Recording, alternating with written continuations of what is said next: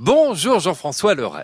Bonjour Philippe, bonjour à tous. Le conseil jardinage tous euh, les matins sur euh, France Bleu Mayenne et le lundi, c'est la tradition, c'est le planning de la semaine. Il y a encore du boulot, hein, dites-moi hein, Jean-François là.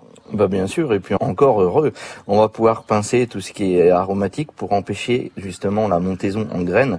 Donc pensez bien à pincer vos menthes et les basiliques notamment.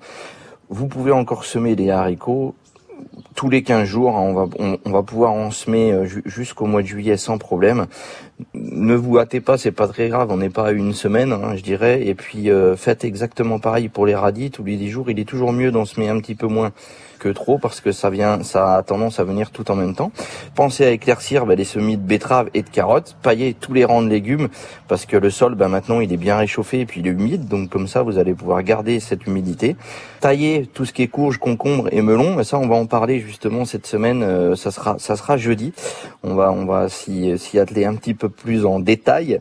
Et puis, bah, n'oubliez pas d'éliminer évidemment toutes les plantes bah, adventices pour limiter la concurrence racinaire, parce que ça, avec la pluie et le soleil ça fait bon ménage. Ah bah oui, il y a des, des trucs qui poussent plus vite que d'autres et malheureusement c'est pas c'est pas forcément ce qu'on attend. Hein.